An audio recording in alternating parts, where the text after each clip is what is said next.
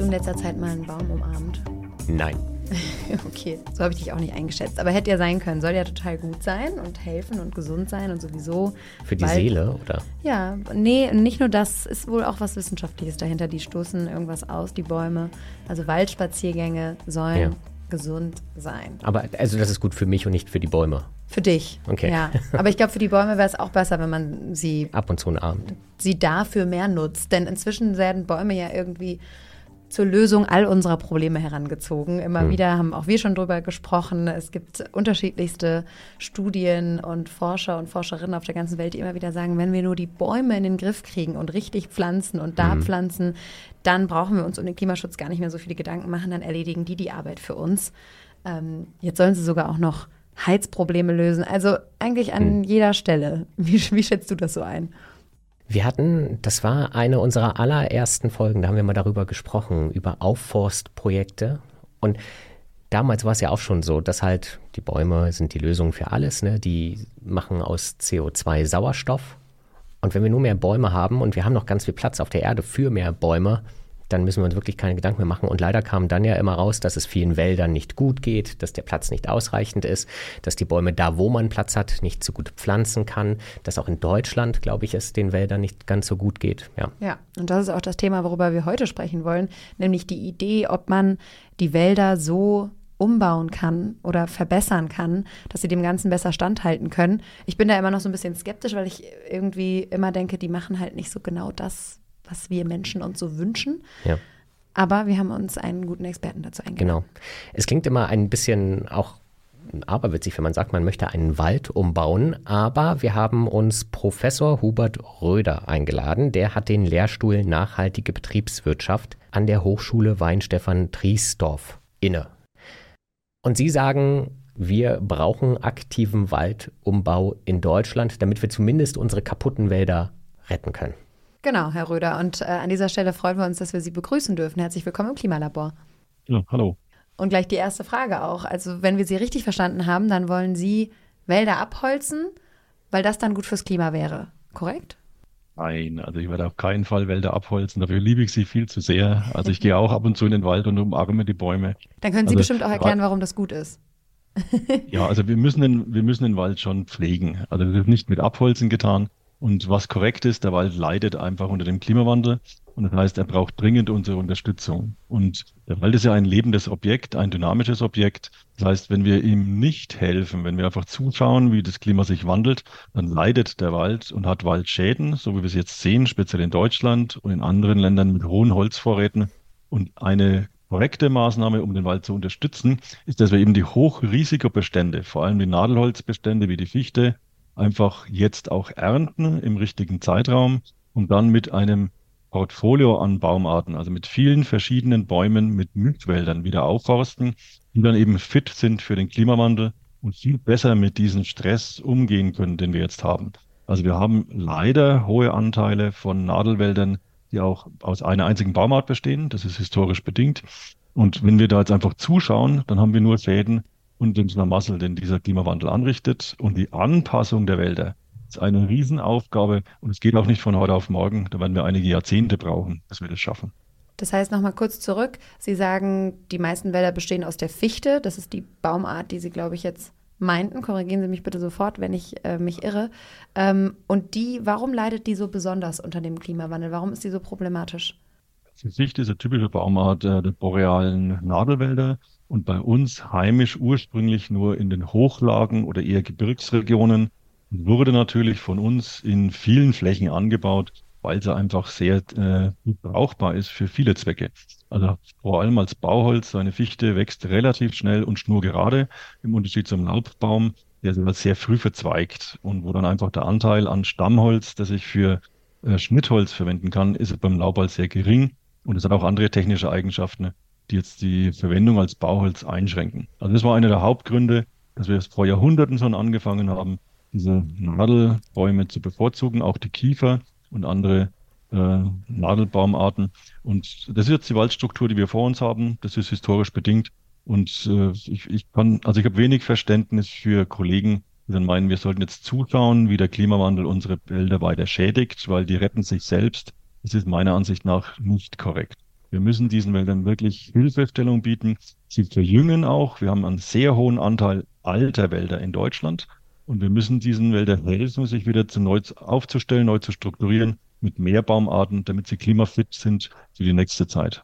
Nur, dass ich das auch verstanden habe. Wir haben, weil die Fichte sich so gut eignet, zum Beispiel für den Holzbau, angefangen, sie vor Jahrzehnten überall in Deutschland zu pflanzen und mehr oder weniger Nadelwälder zu züchten.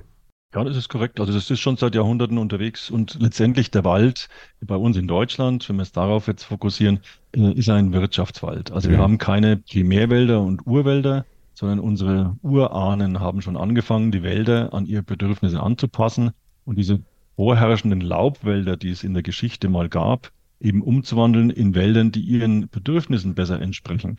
Und Bedürfnisse sind einmal ein Dach über den Kopf und dann etwas einheizen können. Mhm. Und so sind unsere Wälder letztendlich entstanden in Richtung einen Schwerpunkt auf das Bauholz, wofür sich die Fichte hervorragend eignet, und dann eben auch das Einheizen anschließend. Und bei der Waldbewirtschaftung, das ist das Schöne, auf dem Weg zu einem Stamm, den ich nutzen kann im Sägewerk, habe ich ja durch Forstungen und Pflegemaßnahmen mit Schwachholz und geringwertigen Sortimenten, die kann ich problemlos energetisch nutzen. Das ist ein Nebenprodukt der Waldwirtschaft und damit geht es Hand in Hand. Sowohl der Holzbau als auch die Energieversorgung profitieren von dieser Waldpflege.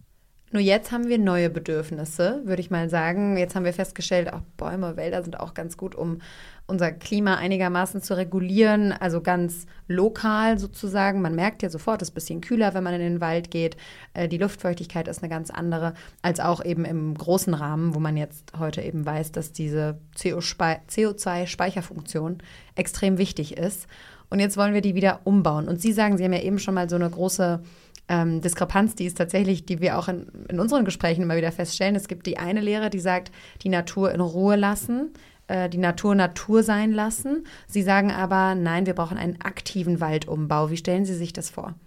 Bei den äh, ja, Leistungen des Waldes, das ist ja sehr vielfältig. Und was momentan im Fokus steht, ist eben diese Speicherfunktion. Da haben Sie vollkommen recht. Also der Kohlenstoff, der aus der Atmosphäre gebunden wird und im Wald gespeichert wird, aber die zweite Funktion, die mindestens genauso wichtig ist, ist der jährliche Zuwachs, also die jährliche Leistung.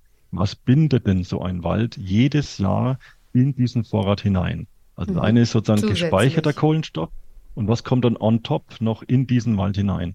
Und je älter unsere Wälder werden, umso weniger speichern sie aktiv ein. Also das ist ein gegenläufiger Prozess. Wir haben hohe Vorräte, aber die Speicherfunktion, die aktive, die lässt entsprechend nach. Und deswegen brauchen wir auch Durchforstungen, um diese Zuwächse hochzuhalten. Also natürliche Wälder ist ein Fließgleichgewicht. Wir haben da Zuwachs an Biomasse und natürliche Mortalität. Also die, die bedrängen sich, die Bäume, dann nimmt das Licht nimmt ab und einige überleben diesen Wettbewerb nicht. Die sterben natürlich ab. Bei der Durchforstung kommen wir dem zuvor. Also wir nutzen Bäume bei der Waldpflege, die eigentlich eh kaum Chancen hätten, im natürlichen Wald zu überleben.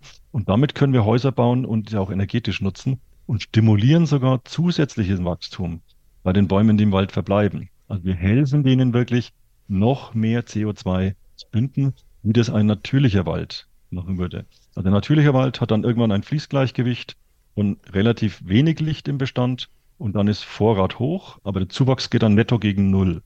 Und mhm. in Wirtschaftswäldern halten wir diese Zuwachsfunktion ständig am ansteigenden Ast. Und das ist etwas, was dem Klimawandel unheimlich entgegenwirkt, weil wir ständig Kohlenstoff entziehen. Also Stilllegen von Wäldern äh, mündet quasi in eine Netto-Null-Bilanz, was den Kohlenstoff angeht. Und aktiv bewirtschaftete Wälder, um auf Ihre Frage zurückzukommen, aktiv bewirtschaftete Wälder leisten ständig eine hohe Zuwachsleistung und damit ständig diese Kohlenstoffsenke im Wald. Und das ist auf Dauer natürlich äh, wesentlich hilfreicher wie nur alleine der Vorrat. Aber das gilt ja nur, wenn man das, was man dann aus dem Wald rausnimmt. Also Sie sagen ja, okay, das hilft, weil dann können andere neu wachsen, neu dazuwachsen. Das erschließt sich mir logisch, wenn man, wenn der Wald auf der Fläche nicht größer werden soll, dann muss ich immer wieder was rausnehmen, damit da noch was wachsen kann. Das gilt aber ja nur, wenn dann das auch wirklich nur in Möbeln zum Beispiel verbaut wurde oder zum Häuserbau, wie Sie es gesagt haben, also dann auch weiter das CO2 dort gespeichert wird. Weil sobald ich da was von verbrenne, ist das CO2 ja wieder in der Luft, dann habe ich auch nichts gewonnen. Das ist völlig korrekt. Die, die beste Möglichkeit ist, einen Speicher zu etablieren. Und der beste Speicher, den wir haben, sind unsere Holzgebäude. Also wir sollten deutlich mehr mit Holz als Baustoff arbeiten und dann für viele Jahrzehnte, vielleicht sogar Jahrhunderte diesen Kohlenstoff dort speichern. Aber wenn ich Bauholz herstelle, habe ich ja Nebenprodukte. Also von einem Stamm, der ins Sägewerk reingeht, geht ja nur die Hälfte ins Hauptprodukt, ins Schnittholz. Die andere Hälfte fällt als Hackschnitzel und Sägespäne an. Also ich habe Restholz. Und dieses Restholz ist jetzt nicht primär ein Baustoff, den ich verwenden kann, mhm. sondern das kann ich auch energetisch nutzen. Das ist die Synergie, die dann besteht. Das heißt, ich kann einen Großteil des Holzes, das ich entnehme, im Bausektor langfristig speichern.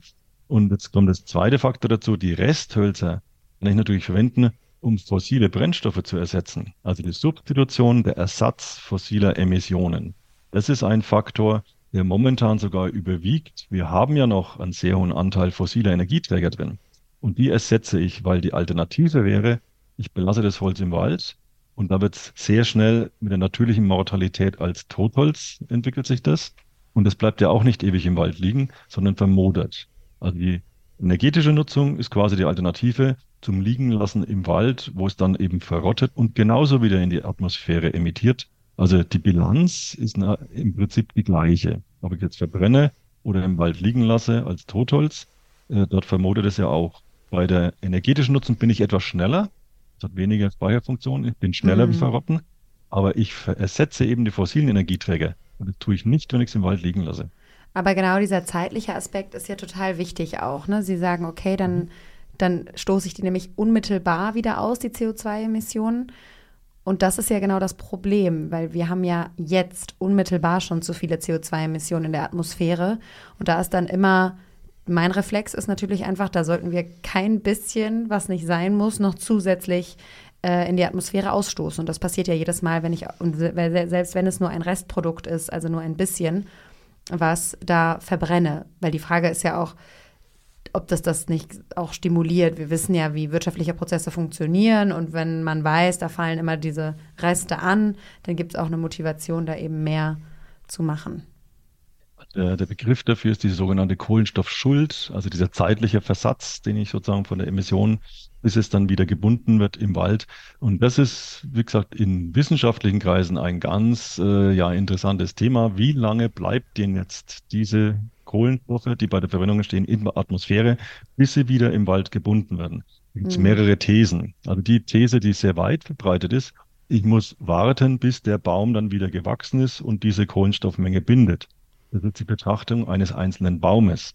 Wenn Sie den Wald anschauen, dann ist diese Kohlenstoffschuld gleich null, weil im gleichen Jahr, wo diese Emission entsteht, wächst ja mehr Biomasse im Wald nach, die genau in dem Zeitpunkt, wo die Emission entsteht, die auch wieder im Wald bindet dann ist die Kohlenstoffschuld gleich null. Weil immer die Landschaftsebene. Also wenn wir uns den Wald anschauen, die Bäume wachsen ja ständig vor sich hin. Mhm. mhm. Auch wenn wir ihnen einfach nur zuschauen.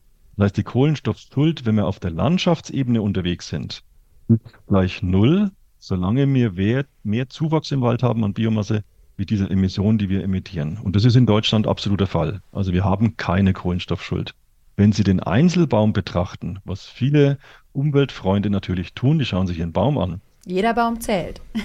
Und dann ist die Argumentation, so wie Sie es ja auch erkannt haben, ich muss dann so lange warten, bis dieser eine Baum wieder gewachsen ist. Wenn wir aber den Wald anschauen, ist es die falsche Wahrnehmung, weil der Wald leistet in dem Fall mehr Zuwachs in der Summe der Bäume, wie jetzt diese Emission, die durch das Verbrennen entsteht.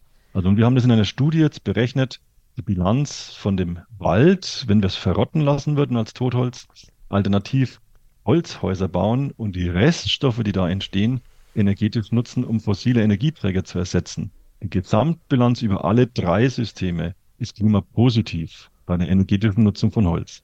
Das heißt, Sie können durch den Zuwachs, also durch den zusätzlichen Zuwachs sozusagen, der da entsteht, am Ende immer mehr CO2 speichern, als wenn man den Wald einfach in Ruhe gelassen hätte. Also, also zwei Komponenten. Das ist das also zusätzliche Speichern, also Stimulieren des Zuwachses. Und auf der anderen, wir haben noch so viele Energie, äh, fossile Energieträger, die wir ersetzen. Mhm. Das ist der zweite Faktor. Also einmal steigern wir den Zuwachs und auf der anderen Seite ersetzen wir diese fossilen Energieträger. Und in der Summe ist die energetische Nutzung von Holz einfach klimapositiv. Die positiven Effekte in der Gesamtsumme überwiegen derzeit.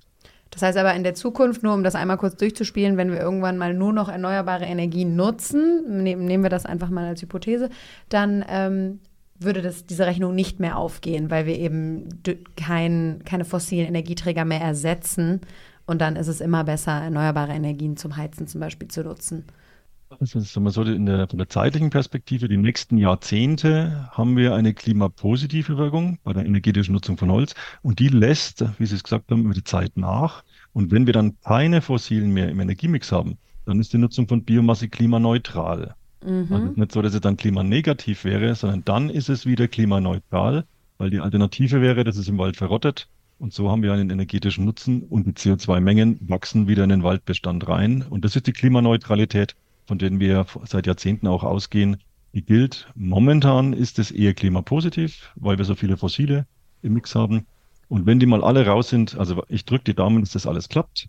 Wenn das alles klappt mit der Defossilisierung, also die, die, die Ersatz fossiler Brennstoffe, das ist ja ein politisches Ziel. Wir ja. wollen raus aus den fossilen Energieträgern.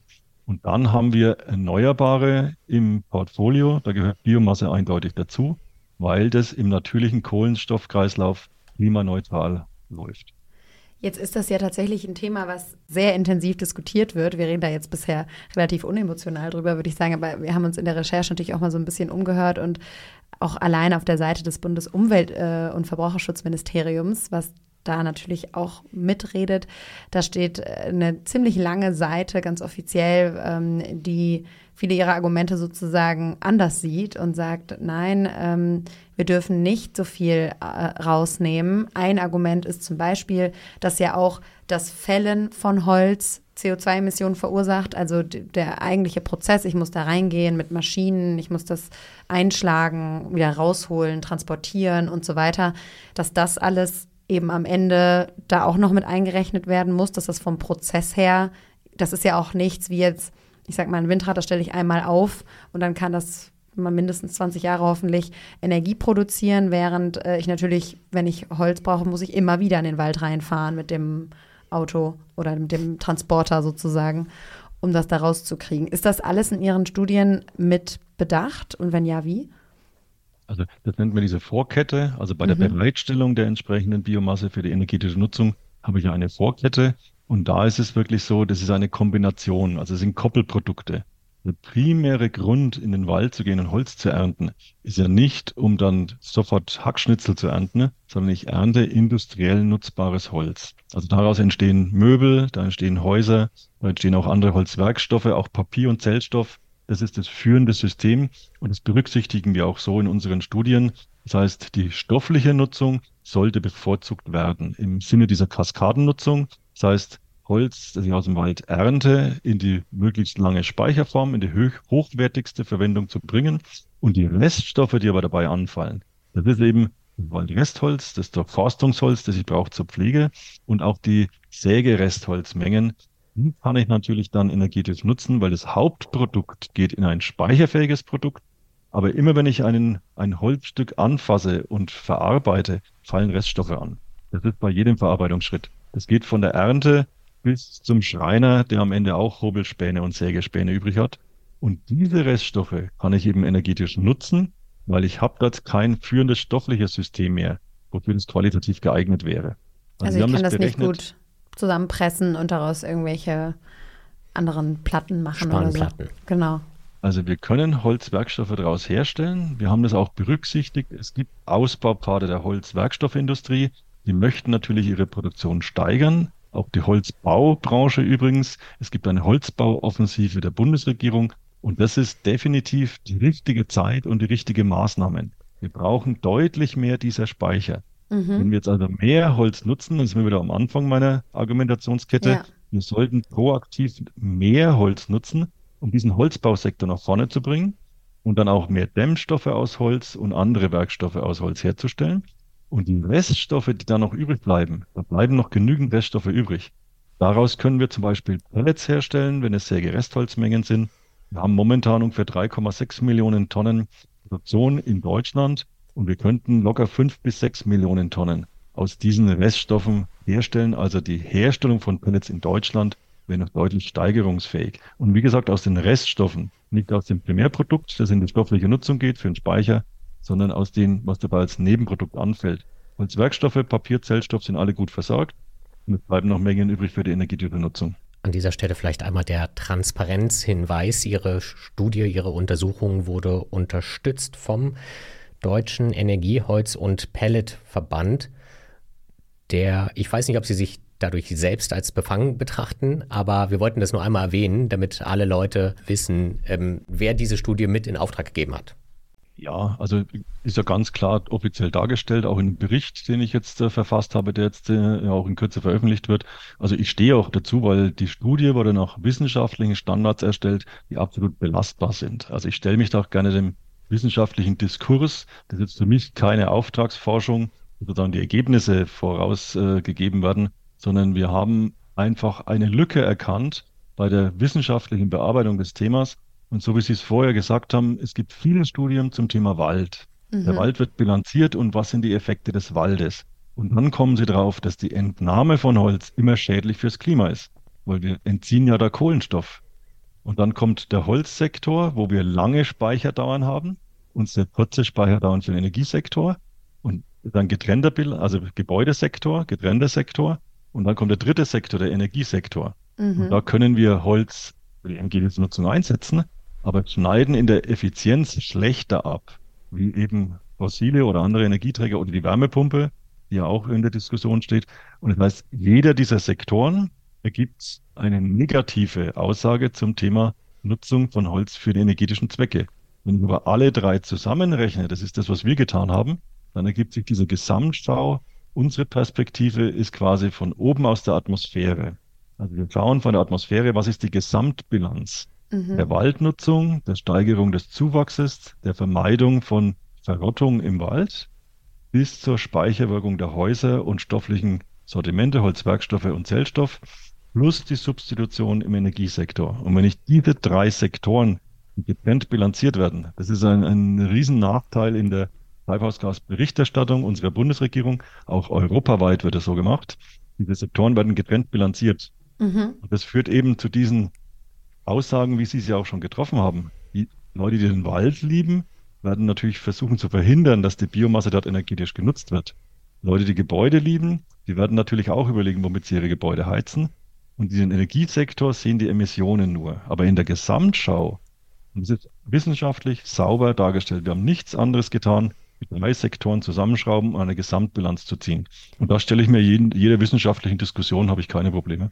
Ja, deswegen ist das ja auch so spannend, das jetzt mal durchzugehen, denn eine Zukunft für die Holzwirtschaft zu finden, ist ja auch durchaus einfach sinnvoll für, für Deutschland. Und da ist es bestimmt nicht falsch, äh, das nochmal in der Gesamtheit zu betrachten. Deswegen interessiert mich jetzt auch wirklich nochmal im Detail, was Sie eben gesagt haben, dass man die Pelletproduktion hochschrauben könnte, also nochmal deutlich ausweiten könnte.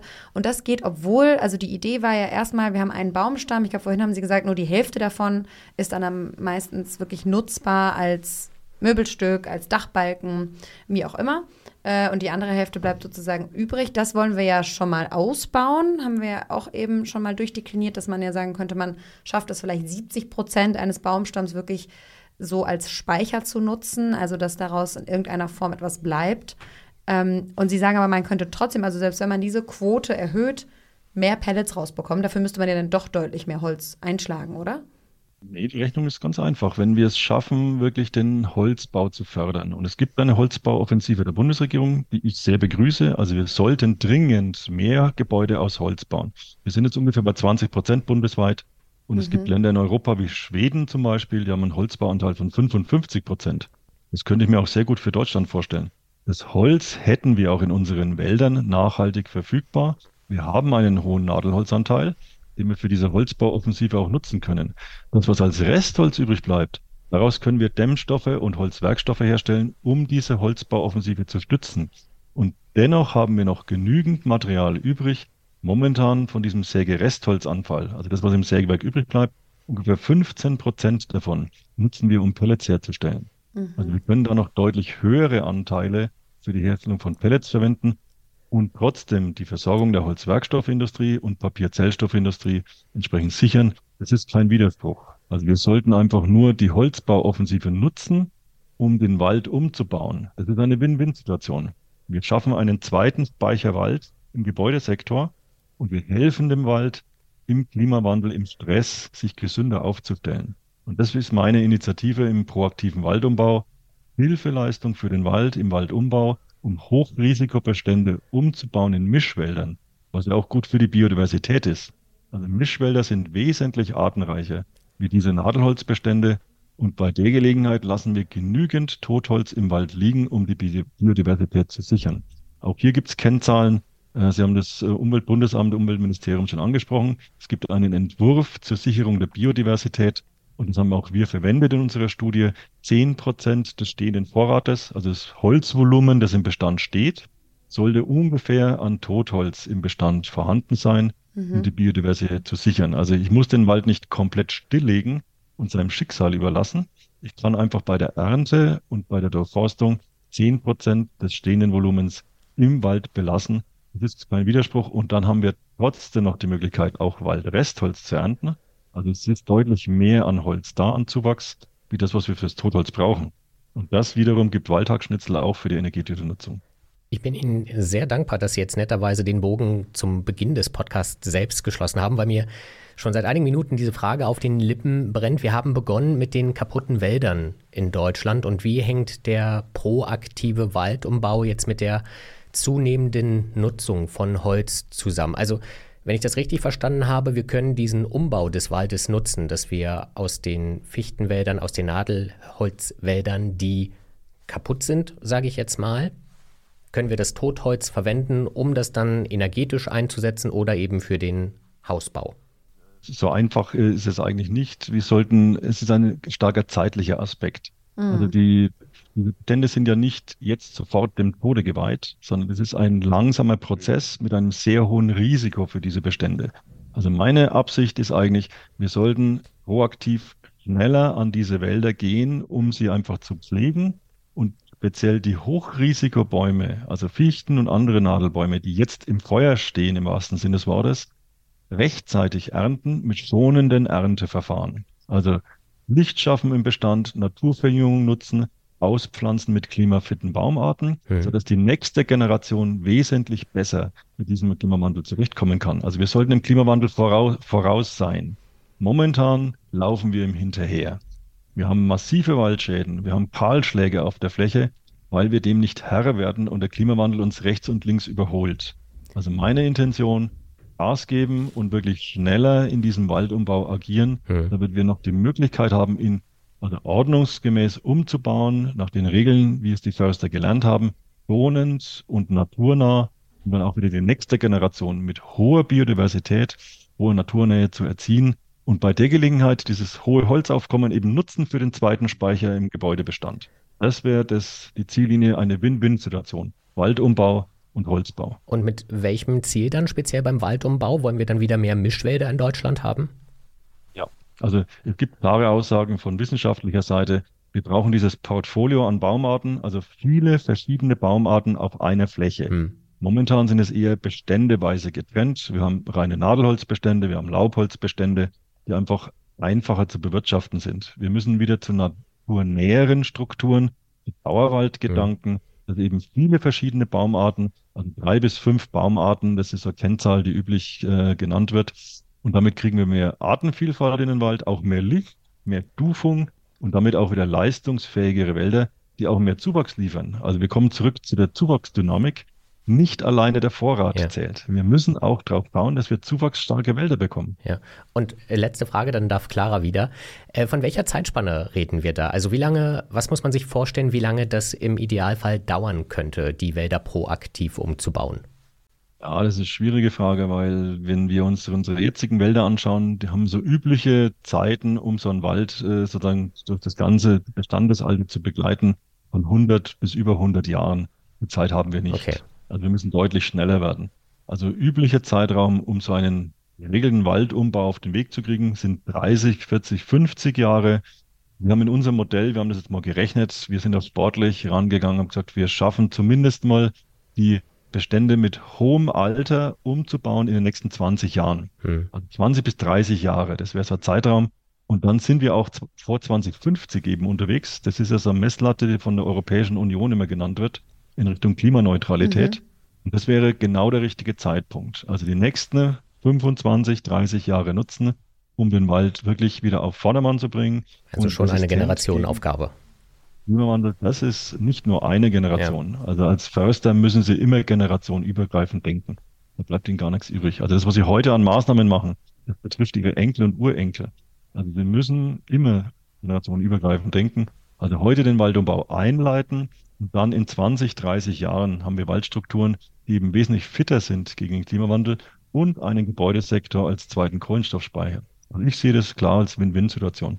Es beruht ja alles auf dieser Annahme, dass wir das schaffen. Also, dass wir das besser hinkriegen als die Natur selbst. Ich habe vorhin gesagt, es gibt so ein bisschen tatsächlich, wir haben das jetzt schon häufiger festgestellt oder ich habe auch schon viel mit Förstern und Försterinnen gesprochen. Es gibt immer diese zwei Lehren, die sich da so ein bisschen da, äh, streiten. Und die einen sagen, nein, die Natur kriegt das besser hin. Wir haben jetzt diesen Moderungs-, diesen Verwitterungsprozess der Bäume bisher so ein bisschen negativ dargestellt. Der tut aber ja auch dem Boden extrem viel Gutes. Der ist ja für so einen Wald auch total wichtig. Und wenn ich nicht ganz falsch mir das alles gemerkt habe, ist auch tatsächlich bei der CO2-Speicherung nicht nur die Bäume sehr entscheidend, sondern auch gerade dieser Waldboden, ähm, diese verschiedenen Schichten, die da durch diesen Verwitterungsprozess entstehen. Also deswegen diese Grundfrage, die hat sich bei mir aber noch nicht beantwortet. Glauben Sie wirklich, dass wir das besser können, wenn wir das aktiv machen, weil das ist ja unheimlich schwer vorauszusehen und hat bisher in vielen Projekten auch eher schlecht als recht geklappt dass man sagt, ich weiß jetzt, welche Art hier überleben wird und die pflanze ich jetzt hier hin? Meiner Ansicht nach haben wir überhaupt keine Alternative. Also wir müssen diesem Wald helfen, diesen Klimawandel zu überstehen. Und wenn wir nur alleine den Wald uns anschauen, der Wald wird sich selbst regulieren, in den nächsten drei bis 500 Jahren Strukturen aufbauen, die im Klimawandel zurechtkommen. Meiner Ansicht nach haben wir aber nicht diese Zeit, drei oder 500 Jahre zu warten, bis wir entsprechende Bestandesbilder von Natur aus sich entwickeln sehen, mhm. sondern wir haben ja auch Bedürfnisse an diesem Wald. Also die Gesellschaft, wir sind nun mal auf dieser Erde und wir brauchen nachwachsende Rohstoffe, um auch fossile äh, Baustoffe zum Beispiel zu ersetzen, wie Stahl und Beton, die einen sehr, sehr negativen äh, CO2-Fußabdruck haben. Also wir sind darauf angewiesen, nachwachsende Rohstoffe zu verwenden, nachhaltig zu verwenden so wie wir das seit ein paar hundert Jahren auch äh, praktizieren in unseren Wäldern. Wir können uns das gar nicht leisten, auf diese Ressource zu verzichten. Wir brauchen sie dringend für die Rohstoffwende im Bausektor vor allem. Wir brauchen sie aber auch dringend als Energiequelle. Die Resthölzer, die dabei noch anfallen, kann ich sichern, indem ich zehn Prozent des Vorrates im Wald belasse für die Biodiversität. Und die Menge, die on top noch besteht, die kann ich energetisch nutzen und einen Beitrag zur Energiewende leisten. Also ich glaube nicht, dass wir uns das leisten können, zuzuschauen, für mich ist es unterlassene Hilfeleistung. Auch diese Unterstützung des Waldes, um ihn wirklich klimafit wieder auf den Weg zu bringen. Und das Zurückziehen aus dem Wald kann viele Gründe haben, aber aus meiner Sicht, wenn wir uns als Gesellschaft einen Dienst erweisen wollen, dann brauchen wir diese Ökosystemleistungen, die der Wald bringt. Es ist ja nicht nur das Holz. Es ist die Erholung, Sie wollen spazieren gehen. Es ist die frische Luft, es ist die Kühlungs- Funktion, die Sie dann angesprochen haben, ist eine ganze Vielzahl von Ökosystemleistungen. Und die erfüllt ein zuwachsstarker, strukturreicher Wald wesentlich besser wie ein überalterter Wald, der sich selbst überlassen wird. Also auch hier sind wir deutlich auf der Gewinnerseite, wenn wir dieses Waldbild gestalten im Sinne unserer gesellschaftlichen Anforderungen. Und Sie glauben auch, dass das tatsächlich klappt, dass man da eine Balance hinkriegt, weil man muss ja in der Rückschau können wir jetzt sagen, naja, es gab tausend, es gab viele Gründe, ich will das jetzt auch nicht so pauschal darstellen. Wir hatten Reparationszahlungen und so weiter, warum Förster und Försterinnen sich entschieden haben, die Wälder vor vielen Jahrzehnten eben so umzubauen, wie es sich heute herausstellt, nicht so gut war. Ähm, jetzt soll man aber eben auf dieselbe Holzwirtschaft nochmal vertrauen und sagen, diesmal kriegen sie es hin, sie finden eine Balance, wir vertrauen äh, denen, weil mein Reflex ist auch so ein bisschen, dann laufen wir Gefahr, dass wir da eben, man sagt, man sagt jetzt, ach, das lohnt sich, das fängt gut an und dann verschlimmbessern. Verschlimmbessert man es, ne? Und holt doch viel mehr raus. Und es gibt ja eben einfach kapitalistische Funktionsmechanismen, die dann so wirken. Und da habe ich große Zweifel, dass man das dann schafft, sozusagen auch wirklich immer nur äh, so und so viel Prozent aus dem Wald rauszuholen und dafür sicherzustellen, dass auch die 10 Prozent Verwitterung trotzdem noch stattfinden, die Sie vorhin mal erwähnt haben und so weiter. Das ist das Grundprinzip der Nachhaltigkeit. Die Nachhaltigkeit besteht aus drei Säulen und es ist nicht nur die Umwelt und die CO2-Bilanz und die Biodiversität, das sind alles Umweltfaktoren. Die anderen beiden Säulen ist eben die Gesellschaft. Wir brauchen einen Nutzen für die Gesellschaft. Wir brauchen diese äh, Erholungsfunktion, wir brauchen diese Biodiversität, auch die Artenvielfalt und eben die Ressource, die wir dann nachhaltig nutzen können. Und das haben wir vor 300 Jahren gelernt. Was ist die Nachhaltigkeit? Von den Förstern, die haben es erfunden. Und die dritte Säule ist eben auch die Wirtschaftlichkeit. Wenn Sie keine Wirtschaftlichkeit im Wald mehr sehen, dann werden die Eigentümer dieser Wälder das Interesse irgendwann mal nicht mehr haben, sich um diese Wälder zu kümmern. Und dann haben wir sehr naturnahe Wälder, das ist korrekt. Aber wir können auf diese Ressource, wir müssen auf diese Ressource verzichten. Und ich persönlich wohne lieber in einem Holzhaus, sitze auf einem Holzstuhl, an einem Holztisch, der aus einer nachhaltigen Bewirtschaftung stammt, bevor ich mir überlege, wenn wir diese Stilllegung und Nutzungseinschränkungen hernehmen und ich möchte nach wie vor mein Holzhaus haben, wo kaufe ich dann dieses Holz ein? Also ich muss dann auf andere Quellen zugreifen, andere Waldbewirtschaftungssysteme, von denen ich weniger weiß, wie nachhaltig die sind. Also ich kaufe die gerne, ich komme aus Franken, da gibt es eine sehr schöne Forstwirtschaft, die momentan im Klimawandel massiv leidet. Also ich würde jetzt da wirklich ganz massiv Holzhäuser bauen, um diese Wälder umzubauen, bevor ich dann zuschaue, wie diese Wälder wirklich vor die Hunde gehen im Klimawandel, um dann sich langsam über Jahrhunderte wieder zu erholen. Mhm. Also für mich ist das eigentlich auch eine regionaltypische Verwendung von Holz. Und es ist keine Übernutzung, sondern es ist ein schonender Umgang mit dieser Ressource Wald. Und wenn wir das richtig machen, da haben Sie vollkommen recht, dann haben wir auch in 300 Jahren noch unsere Freude dran. Wenn wir das versäumen, und das ist mein Ansatzpunkt, wir sollten wirklich hier etwas die Schlagzahl erhöhen, um wieder das Heft in die Hand zu bekommen, was die Waldbewirtschaftung angeht. Wenn wir uns noch weiter aus der Waldbewirtschaftung zurückziehen, dann überholt uns rechts und links der Klimawandel. Und dann sehen wir die Effekte. Also wir sind gerade in, mitten in diesem Dilemma. Wir hätten schon wesentlich früher anfangen sollen, ja. vor 30, 40 Jahren, Wälder intensiver umzubauen. Das ist zum großen Teil geschehen in einigen Landesforstverwaltungen, in anderen größeren Besitzeinheiten. Die haben schon frühzeitig diese Voranbaugruppen in den Wald gepflanzt, mit Laubbäumen und klimaangepassten Nadelwäldern auch, um diese Struktur zu erhalten. Aber auf der Gesamtfläche sind wir da einfach deutlich hinterher. Das muss man einfach so sehen. Und deswegen zwei Möglichkeiten. Wir lehnen uns zurück und überlassen das im Schicksal oder wir gehen einen Schritt nach vorne und versuchen wir das Heft in die Hand zu bekommen.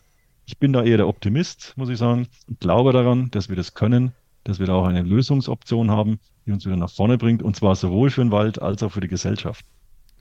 Finde ich eigentlich ein ganz gutes Schlusswort.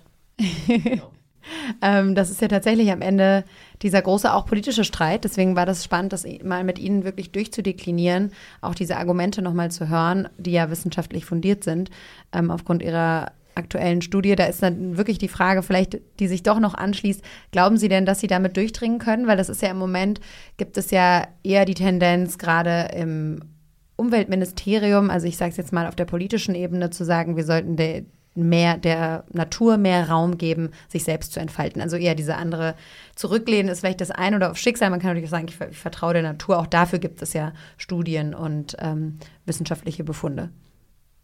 Also es sind eigentlich zwei Themenbereiche, die hier zusammenkommen. Das eine ist eben sozusagen dieses Misstrauen an die Förster von Naturschutzseite, weil man könnte natürlich etwas mehr für den Naturschutz tun. Das hat ja schon Jahrzehnte Tradition, würde ich mal sagen. Also dieses Misstrauen ja. ist natürlich da, wobei ich persönlich weiß, wir können integri integriert Naturschutz und Waldbewirtschaftung auf die Fläche bringen. Es ist kein Widerspruch. Man soll es einfach nur in einem guten Naturschutzkonzept als integralen Bestandteil sehen und nicht separieren in zwei verschiedene Nationalparke und Forstwirtschaft. Für mich ist das eins, das man miteinander verbinden kann. Wir brauchen Nationalparke und Schutzgebiete und die haben wir. Und auf der Fläche sollten wir naturnah und schonend arbeiten und eben nicht mit intensiver Forstwirtschaft. Also die Synergie zwischen Biodiversität und Forstwirtschaft, die sehe ich ganz deutlich. Das ist für mich kein Widerspruch. Und auf der Klimaschutzseite wie gesagt, da haben wir natürlich die Möglichkeiten, den Wald so zu entwickeln, dass er eben wieder Zuwachs leistet, mehr Zuwachs. Wir haben in den letzten Jahrzehnten 12 bis 13 Prozent an Zuwachsleistung des deutschen Waldes verloren. Das ist sehr schade, weil wir einfach einen höheren Anteil älterer Bestände haben, die weniger Zuwachs leisten. Mhm. Und da müssen wir wieder mehr Dynamik reinbringen. Wir müssen da Artenvielfalt reinbringen, um da wieder das, die Zuwachsleistung insgesamt nach oben zu bringen. Und damit haben wir beide Ziele eigentlich Biodiversität und Artenvielfalt und auf der anderen Seite den Klimaschutz einen Dienst äh, getan. Und da spielt was ich äh, erwähnt habe mit der Holzenergie, aus meiner Sicht ist es auch ein Bestandteil dieser Aktivität. Wir brauchen mehr Holzenergie und wir haben diese Ressourcen, um, wir können nicht die gesamte Energieversorgung Deutschlands damit stemmen. Aber in der Wärmeversorgung haben wir da noch deutliche Möglichkeiten, mehr Bioenergie auf den Boden zu bringen in Form von Hackschnitzeln und Pelletheizungen.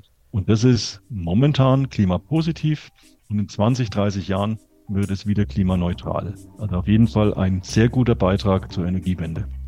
Und das ist, glaube ich, wirklich jetzt das ideale Thema, weil das müssen wir noch mal in einer eigenen Folge, glaube ich, durchsprechen. Äh, tatsächlich, wenn es ums Heizen geht, da wird ja noch intensiver gestritten. Aber vielen Dank, Herr Rödel, dass Sie mit uns äh, so genau durchgegangen sind, welche Möglichkeiten des aktiven Waldumbaus es gibt, der ja dann damit zusammenhängt. Und ich glaube wirklich, dass wir, wir kommen immer wieder zu den Wald- und Baumthemen zurück, weil sie eben ganz entscheidend sind. Und deswegen ist es auch so wichtig, dass man die verschiedenen Möglichkeiten diskutiert, ähm, wie man den Wald und die Bäume so nutzen kann, dass es für uns gut ist und für unser Klima. Und sich auch einmal die Argumente für den aktiven Waldumbau anhört. Genau, vielen Dank. Ich bedanke mich, vielen Dank. Auch ich sage vielen Dank und wie immer gibt es alle Folgen des Klimalabors bei uns in der NTV-App zum Nachlesen und anhören kann man sich jede Folge nochmal bei RTL Plus oder allen anderen Podcast-Plattformen wie Spotify oder Apple. Genau, Kritik und Feedback auch immer gerne an uns und wir freuen uns aufs nächste Mal. Bis dann, ciao. Mhm.